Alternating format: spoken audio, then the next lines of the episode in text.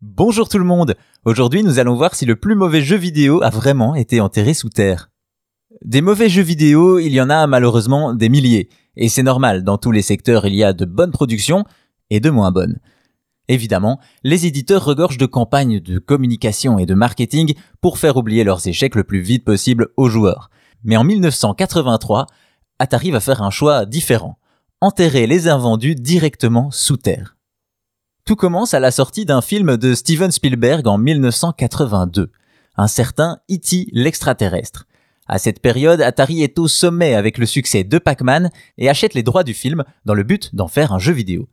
L'année suivante sort donc E.T. sur Atari 2600 et c'est un échec monumental. Malgré le succès du film, les joueurs n'en veulent pas, allant même jusqu'à le qualifier de plus mauvais jeu de tous les temps. Sur les 4 millions d'exemplaires initialement produits, seulement 1,5 million seront vendus. C'est alors qu'une rumeur s'élève, disant que face à l'immense stock d'invendus, l'entreprise aurait enterré en pleine nuit des milliers de cartouches à Alamagordo, dans l'état du Nouveau-Mexique.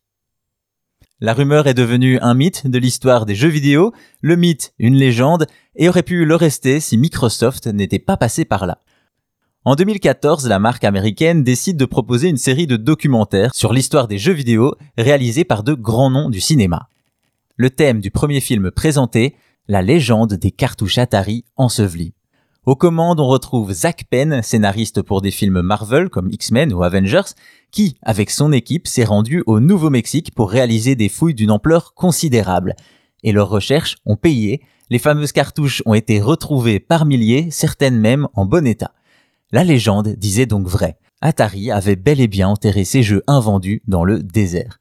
Grâce à cette histoire, même si E.T. l'extraterrestre restera comme un des plus mauvais jeux de l'histoire, il sera également une de ces légendes les plus incroyables.